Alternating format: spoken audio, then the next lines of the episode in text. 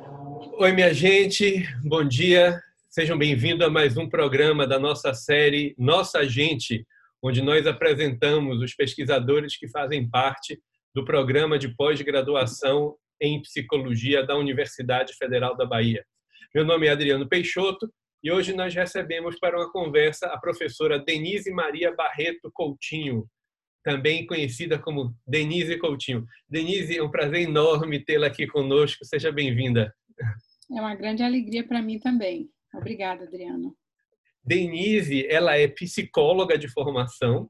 Ela tem uma especialização em tradução e um doutorado em letras e linguística. E uma ampla passagem aí, uma ampla formação e atuação relacionada sempre a artes e artes cênicas. Foi coordenadora da licenciatura interdisciplinar em arte da Universidade Federal do Sul da Bahia. Denise, como é essa coisa aí da, da sua trajetória? Como é que você chega na psicologia? Como é que da psicologia você caminha junta aí com as artes? Como é isso? Fala um pouquinho aí pra gente, por favor. Ah, então, eu nunca fui de uma coisa só. É, eu me lembro que na minha adolescência eu era nadadora e eu fazia balé clássico. Eram coisas extremamente compatíveis, porque naquela época, hoje não que as dançarinas são muito atléticas, mas naquela época se esperava de uma bailarina que fosse assim uma mulher super, é, sabe, etérea, sem peso quase. E eu era muito musculosa porque eu era nadadora e na natação ninguém entendia porque eu fazia balé, e no balé ninguém entendia porque eu fazia natação. Mas como na minha família isso era uma coisa comum, meu pai era um intelectual, era jurista, minha mãe era professora de língua portuguesa e de literatura também, isso nunca passou como uma estranheza. De modo que quando eu fui fazer a escolha para o vestibular, eu me lembro que eu, eu estava em dúvida entre educação física, porque eu era atleta, e eu, nessa época eu já fazia windsurf, é, eu não sabia se eu queria educação física, matemática, porque no colégio que eu ensinava de jesuítas, eu, eu dava banca de matemática, porque sempre me interessei por lógica e por matemática de uma maneira geral. Então eu fiquei educação física, matemática, letras, que foi minha segunda opção. E como eu já estava muito encantada com a, a presença de Freud na literatura, eu ficava pensando, se eu for fazer psicanálise, eu faço psicologia ou faço medicina? Aí eu pensei, medicina tem um ano a mais, eu vou fazer um ano a menos. Foi assim, sinceramente, que eu cheguei em psicologia. É, Mas é uma combinação estranha, né? Matemática, psicologia, letras, educação letras. física e é. psicanálise. A psicologia entrou como uma forma de eu me capacitar universitária, assim, né? de uma formação universitária, para dar conta dessa minha paixão por Freud, que começa com meus nove anos de idade, porque minha mãe é, voltou para a universidade para fazer um curso com uma professora incrível que tinha chegado na Bahia, Judith Grossman, que é uma pessoa internacionalmente reconhecida na área de literatura. Ela morreu há poucos anos e ela tinha chegado na Bahia para fortalecer o Instituto de Letras. E minha mãe um dia me levou e a partir daí, quando eu sabia que ela ia para a aula de Judith Grossman, eu ficava na mala do carro, escondida, e quando chegava no meio do caminho, eu falava: estou aqui. e eu ia para as aulas dela e me impressionava a forma como ela lia autores brasileiros, por exemplo, Guimarães Rosa, é, Carlos Drummond de Andrade, sob a ótica da psicanálise. Então, desde aquela época que Freud passou a fazer parte do meu universo. E eu queria estudar isso. Quando eu ganhei logo no início, né, quando eu estava começando o curso de psicologia, eu ganhei a coleção de Freud. Eu ganhei de meu pai é, a coleção da Biblioteca Nova de Madrid. E eu não sabia uma palavra de espanhol. E Freud me ensinou espanhol, porque o pouco que eu compreendia, eu de fato compreendia em mim, sabe? Era uma coisa que me atravessava a minha vida e, e por isso logo comecei a fazer análise e comecei imediatamente, junto com o curso de psicologia, minha formação em psicanálise. Foi assim. Então, eu não. Quando me perguntam, você é psicóloga? Eu digo, não, eu sou formada em psicologia, porque, de fato, eu me formei, eu talvez tenha sido a décima turma, já que psicologia começou em 68, né, na uhum. UFBA. Quando eu entrei em psicologia, é, eu fiz o curso em quatro anos e meio, porque eu queria sair correndo para continuar minha formação em psicanálise. Então, eu, eu me lembro de poucas coisas da psicologia mesmo. É, e é, eu não diria que eu sou psicóloga, eu sou professora, e a psicologia faz parte da minha formação de vida. Muito importante, porque eu acho que a psicologia é uma área, todo mundo fala isso na psicologia, né? São as psicologias, é uma área de incríveis fronteiras, de incríveis áreas de atuação, mas eu, de fato, não sou uma psicóloga. Ah, bom, bom, bom esclarecimento. Mas isso nos leva a uma seguinte questão, que eu acho que é uma, uma discussão que a gente tem sempre na universidade. Psicanálise é psicologia? Como é essa relação da psicanálise num curso de psicologia? Como é que você vê Ótimo. isso? Eu gostei, gosto dessa pergunta porque é com ela que eu inicio a minha disciplina, minha não, mas a disciplina que eu costumo ministrar para calouros e caloras de psicologia, que é de primeiro semestre, que é Teorias e Sistemas 1, Psicanálise. Então, eu começo sempre o curso perguntando à turma que está chegando agora, né, quem são os psicanalistas mais importantes que elas conhecem. E vou botando no quadro, em geral, dizem Freud, Lacan, Melanie Klein, Winnicott, é, uma outra pessoa fala em Balint, Ana Freud aparece também, Jung aparece. Aí eu pergunto assim: quem desses você acha que foi para psicologia, que é da psicologia? Zero. A resposta é essa, porque nenhum foi. Inclusive, eu digo, Melanie Klein, ela chegou a começar uma formação em artes na universidade, mas ela nem sequer tem graduação. É, eu, e aí a gente vai, entra nesse curso do ponto de vista da epistemologia da psicanálise. E isso nos faz pensar qual é a relação entre psicologia e psicanálise. A minha posição, que não é única, nem na psicanálise, nem na psicologia, é de que a psicanálise ela é uma, uma separação da medicina. Ela não vem da psicologia é, a maior parte dos psicanalistas vem da medicina. Né? Freud era um neurologista, Lacan era um médico psiquiatra, e a maioria dos clássicos da psicanálise eles não vêm, eles não têm nenhuma formação em psicologia.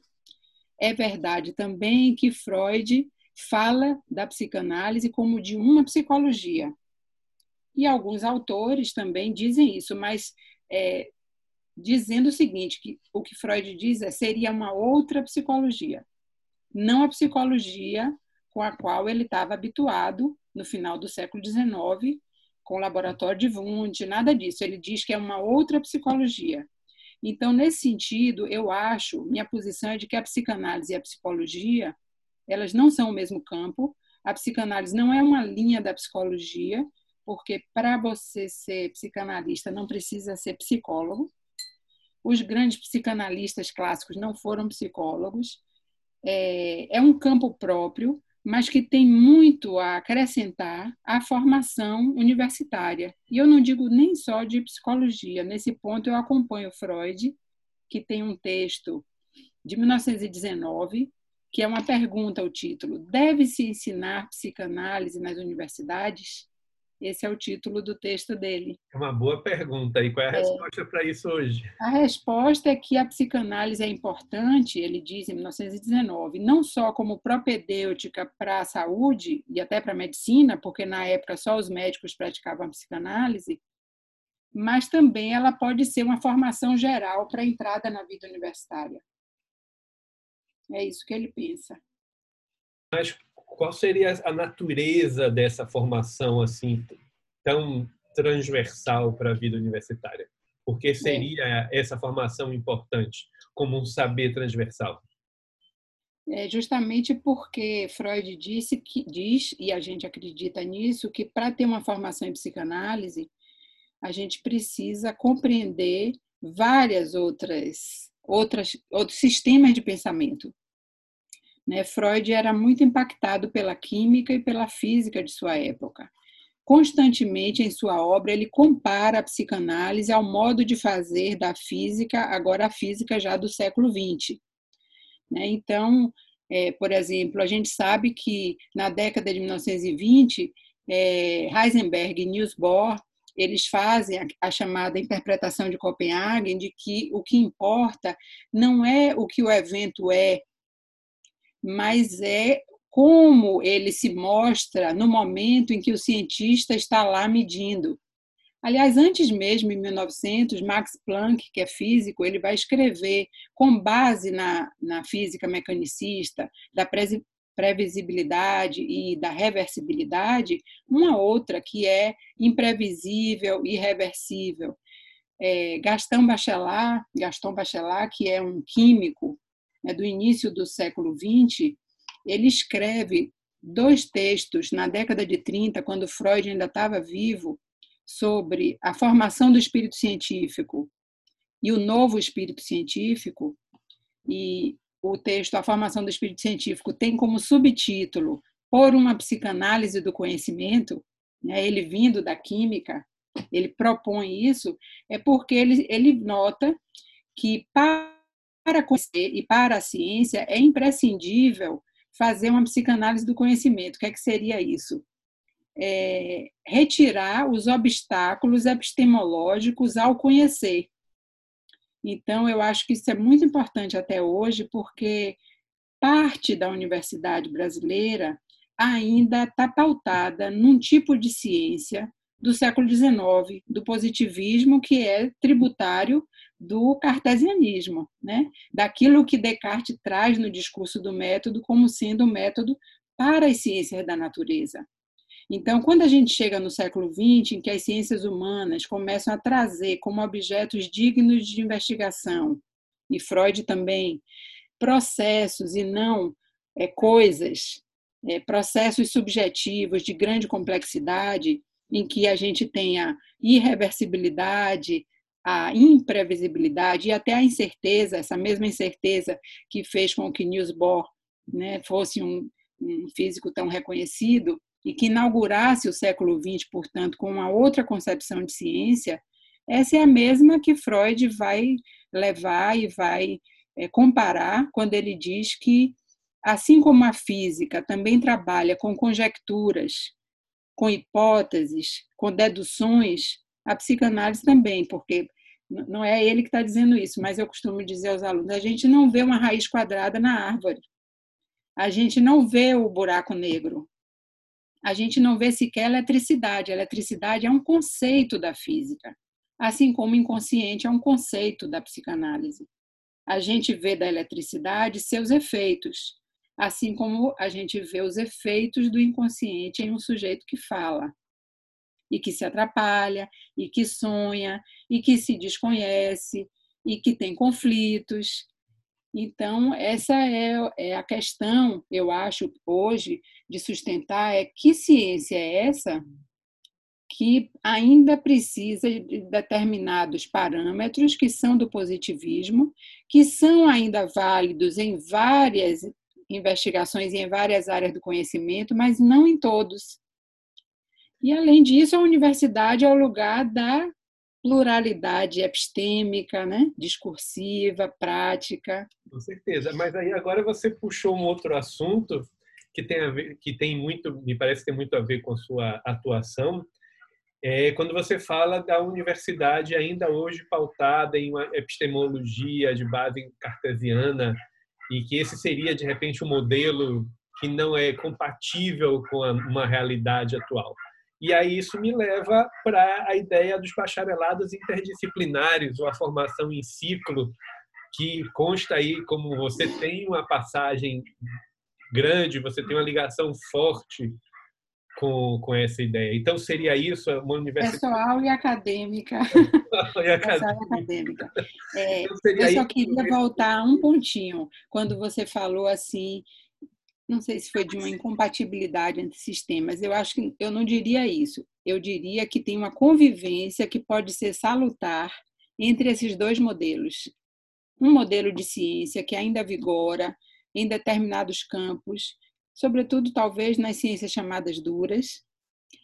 E a psicologia ela tem sempre essa interface com as ciências chamadas duras e outra interface com é, produção de conhecimento em outras áreas que não são regidas por essa mesma por esse mesmo método, digamos assim, eu acho que existe tem que existir essa convivência.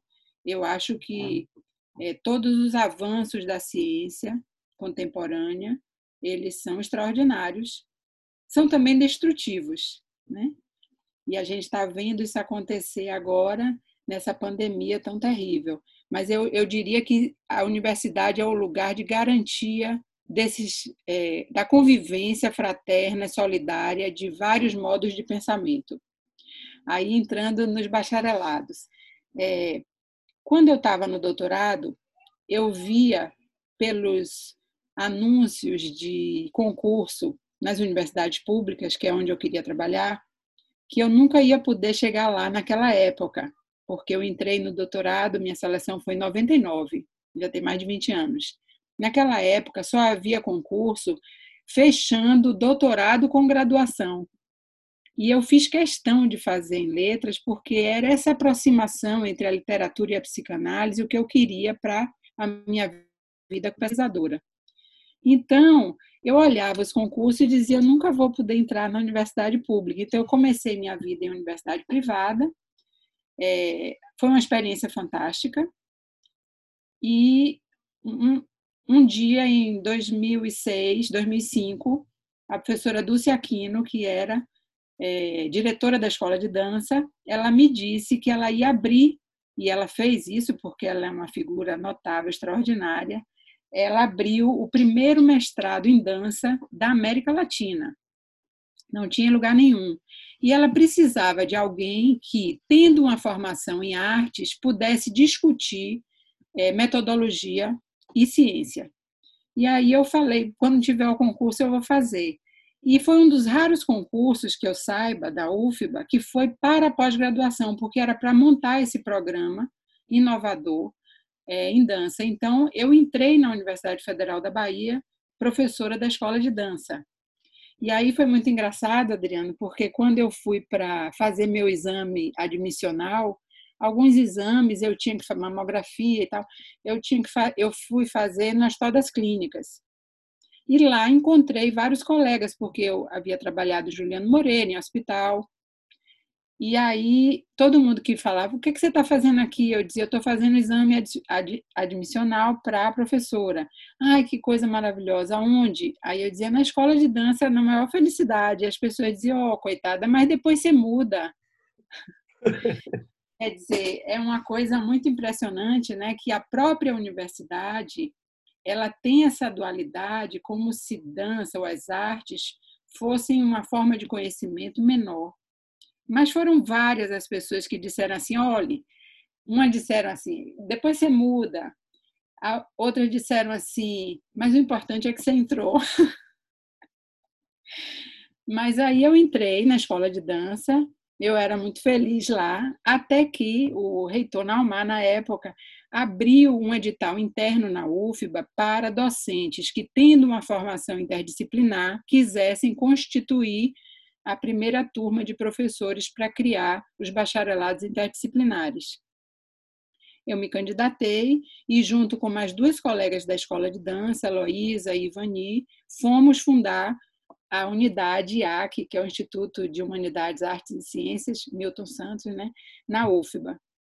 E a partir daí eu pude, de fato, é, experimentar na prática algo que era somente da minha abstração e da minha formação de vida interdisciplinar. Aí eu fui trabalhar nisso, só que em 2009 o Departamento de Psicologia da Faculdade de Filosofia e Ciências Humanas da UFBA se torna um instituto. E a professora Sônia Sampaio, que havia sido minha professora, ela queria ir para o IAC e ela me pediu para eu permutar com ela. Então eu ia subir, no sentido de que eu estava aí embaixo, onde está atrás de você, e eu, ela disse: Você sobe, eu desço.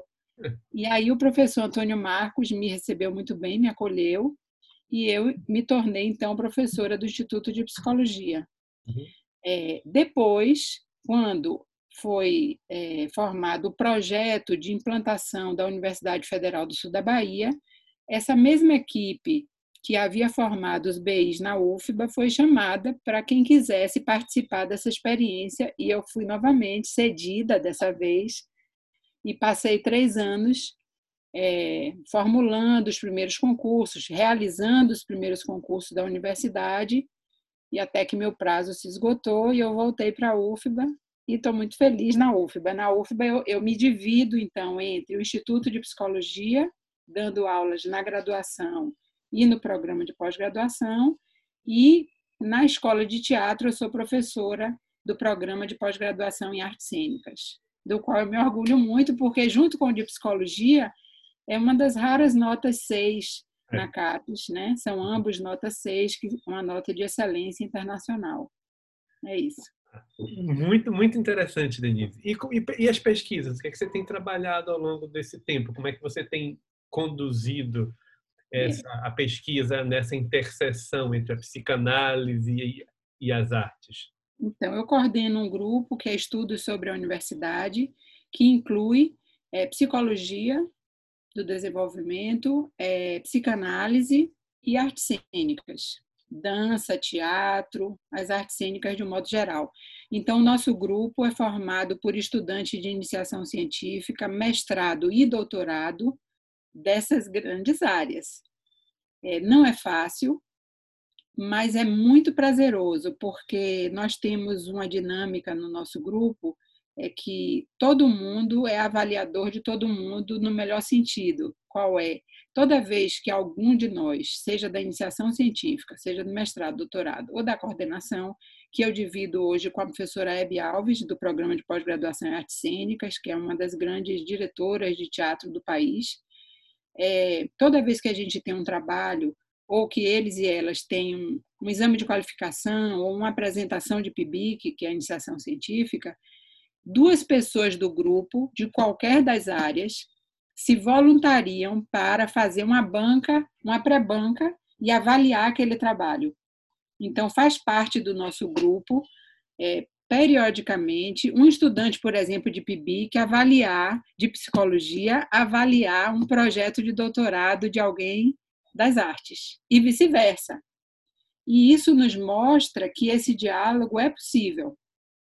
É possível e até desejável. A gente encontra no mundo hoje é, experiências de arte e ciência muito coladas, né? sem essa dualidade de que ciência é algo maravilhoso que presta e arte é algo que é para o fim de semana, como uma vez disseram ao meu filho mais velho, que fez Belas Artes na UFBA, deixa isso para o fim de semana, vai fazer direito ou medicina. Né? Então, é, esse grupo me dá muita alegria porque a gente experimenta essa interdisciplinaridade, essa dialogicidade entre diferentes áreas a cada semana. E com o que é que vocês estão trabalhando agora? Quais são os temas de pesquisa que vocês estão, que você desenvolve como pesquisadora? É, eu agora recuperei um tema de pesquisa que me interessa muito, que é a discussão da psicanálise é, com algumas obras que falam da psicanálise. Uma delas eu já falei, que é Gaston Bachelard, que é um químico de formação, né? E ele propõe uma psicanálise do conhecimento, ainda com Freud vivo. A outra delas é com o filósofo estadunidense Hort, que morreu pouco antes de vir à UFBA nos visitar, é, acho que em 2007 ele tem um livro chamado Contingência, Ironia e Solidariedade, em que ele diz claramente que Freud, é, se há uma ciência da contingência, ela é a psicanálise. E nos mostra na obra de Freud como ele era preocupado com a questão do acidente, que é uma categoria aristotélica, é uma categoria lógica de Aristóteles e com a qual eu me ocupei na minha tese de doutorado em letras. É, então, essa relação da psicanálise com a filosofia pragmatista de Hort, com a filosofia com base na ciência do século XX de Gaston Bachelard.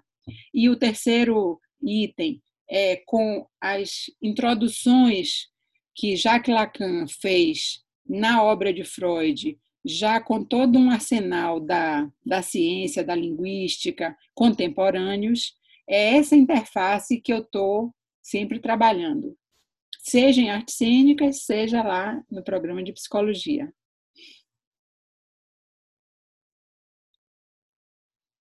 Tá sem som, não estou lhe ouvindo. E como é que, perdão, e Sim. como é que você vê os usos e as aplicações desse tipo de conhecimento produzido? Como é que a gente pode é, compreender melhor a sociedade a partir desse tipo de, ou atuar em sociedade a partir desse tipo de conhecimento?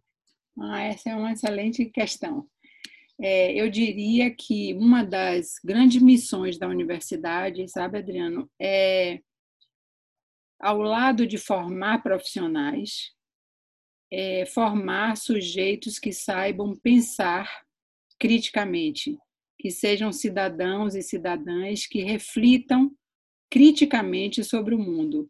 Eu acho que esse referencial, que é sempre na fricção da psicanálise com outros campos de saber, nos dá a medida de nossos limites e também a expansão desses limites.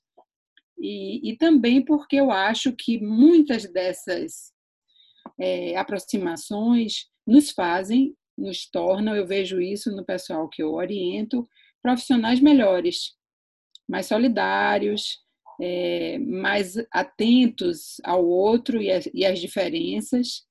E, portanto, eu tenho muito interesse nessas relações que a psicanálise pode estabelecer com o social, por exemplo, a ideia da clínica ampliada. Agora, nessa crise da Covid, é, eu tenho frequentado na UFBA um grupo liderado pela professora Mônica Lima, professor Marcelo Magalhães, professora Vânia Bustamante, professora Sueli Aires, é, para a gente dar suporte às psicólogas que estão trabalhando na atenção básica, portanto, na ponta, nos serviços, e dar uma escuta qualificada a essas profissionais que estão sob risco, sob, sob grande angústia e que estão tentando manter seu trabalho. E a psicanálise ajuda muito, porque é uma escuta qualificada o que a gente propõe, e uma escuta qualificada na medida em que é, não é nada que a gente da universidade impõe, mas é aquilo que eles trazem, eles e elas, e, e aquilo que a gente pode transformar a partir disso. Então, eu acho que essa ideia da clínica ampliada, hoje, principalmente né, nessa crise, que ela não é só sanitária, ela é uma crise mundial e global, ela é uma crise ecológica, humanitária, sanitária, de todos os aspectos, inclusive científica, no bom sentido. Você se lembra que em março, quando a gente ainda estava dando aula, é, a gente dizia assim, não, você, quem não tem sintoma não usa máscara, porque eram os médicos que nos diziam isso. De repente, em abril, todo mundo usa máscara.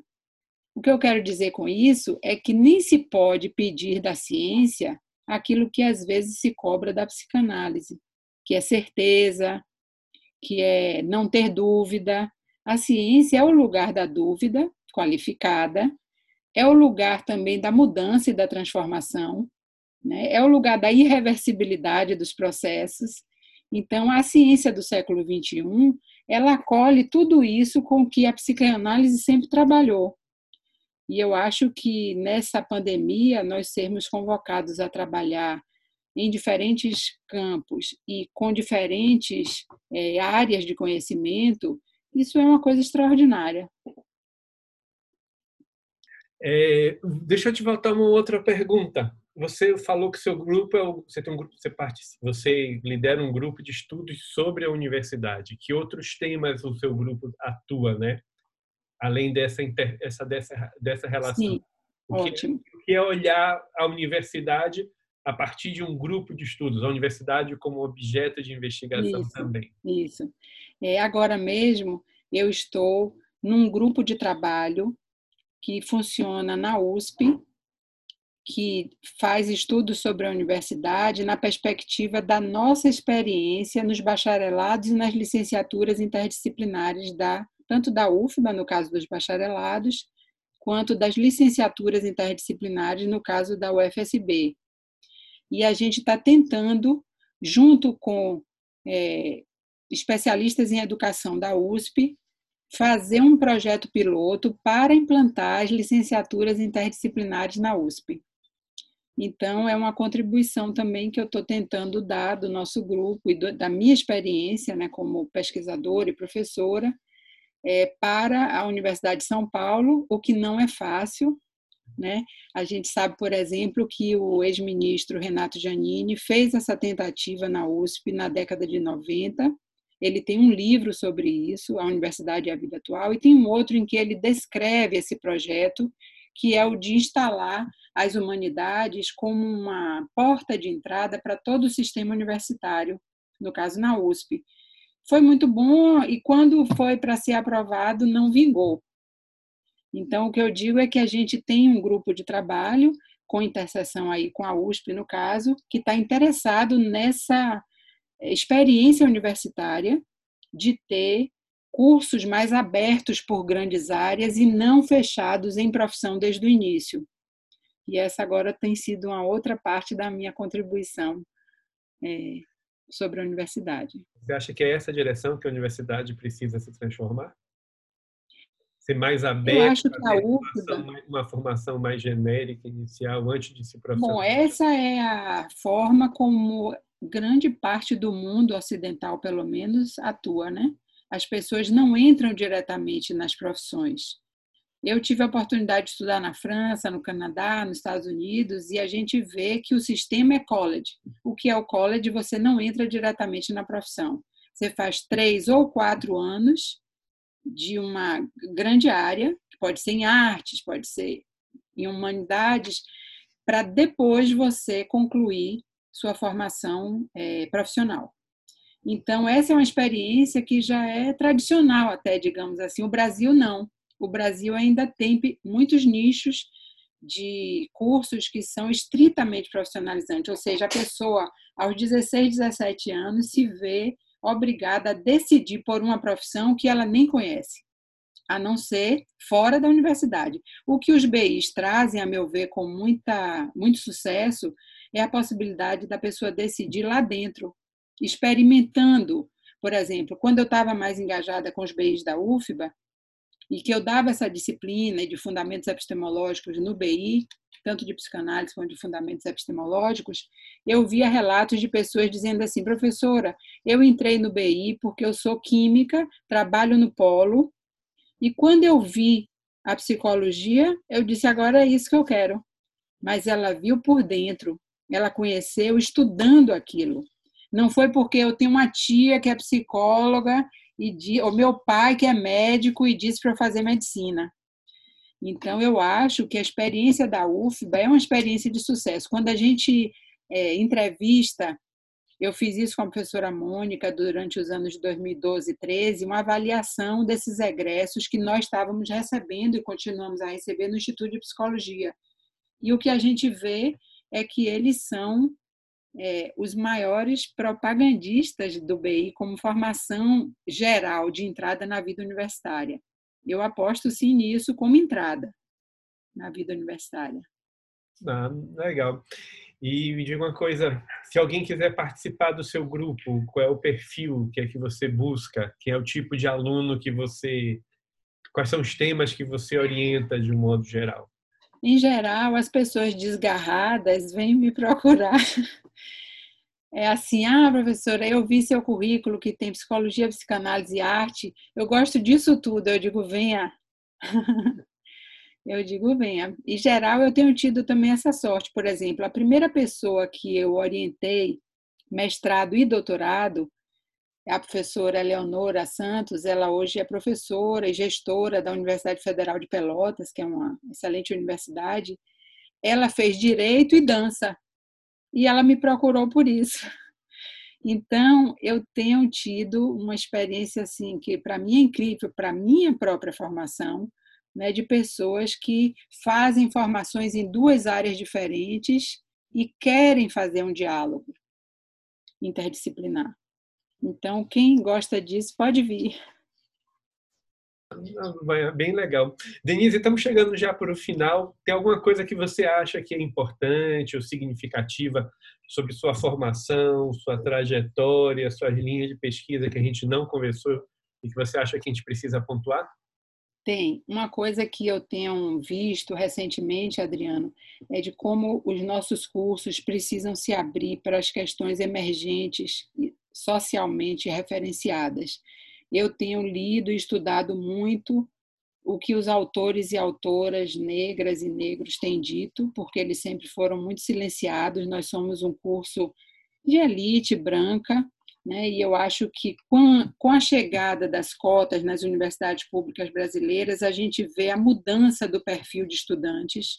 A gente tem no Instituto de Psicologia, para minha grande alegria nossa, que eu sei que você também, estudantes de várias camadas sociais hoje, estudantes, inclusive quilombolas, indígenas, que já estão entrando no curso de psicologia, e a gente não pode é, fechar os olhos para o fato de que há outras formas de conhecer o mundo que não são aquelas chamadas eurocêntricas, né, eurocentradas.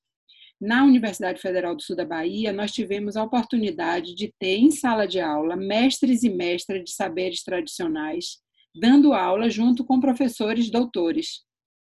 E isso é uma, uma experiência, para mim, impressionante, porque eles e elas é, trazem conhecimentos sistematizados que a gente não sonha em ter na universidade. Por exemplo, nós tínhamos um mestre saverista, e quando ele dava aula sobre saveiros, a gente via que o pessoal formado em engenharia na Politécnica da UFBA, com titulação de doutor, dizia: o que é isso? Como é que esse cara sabe isso?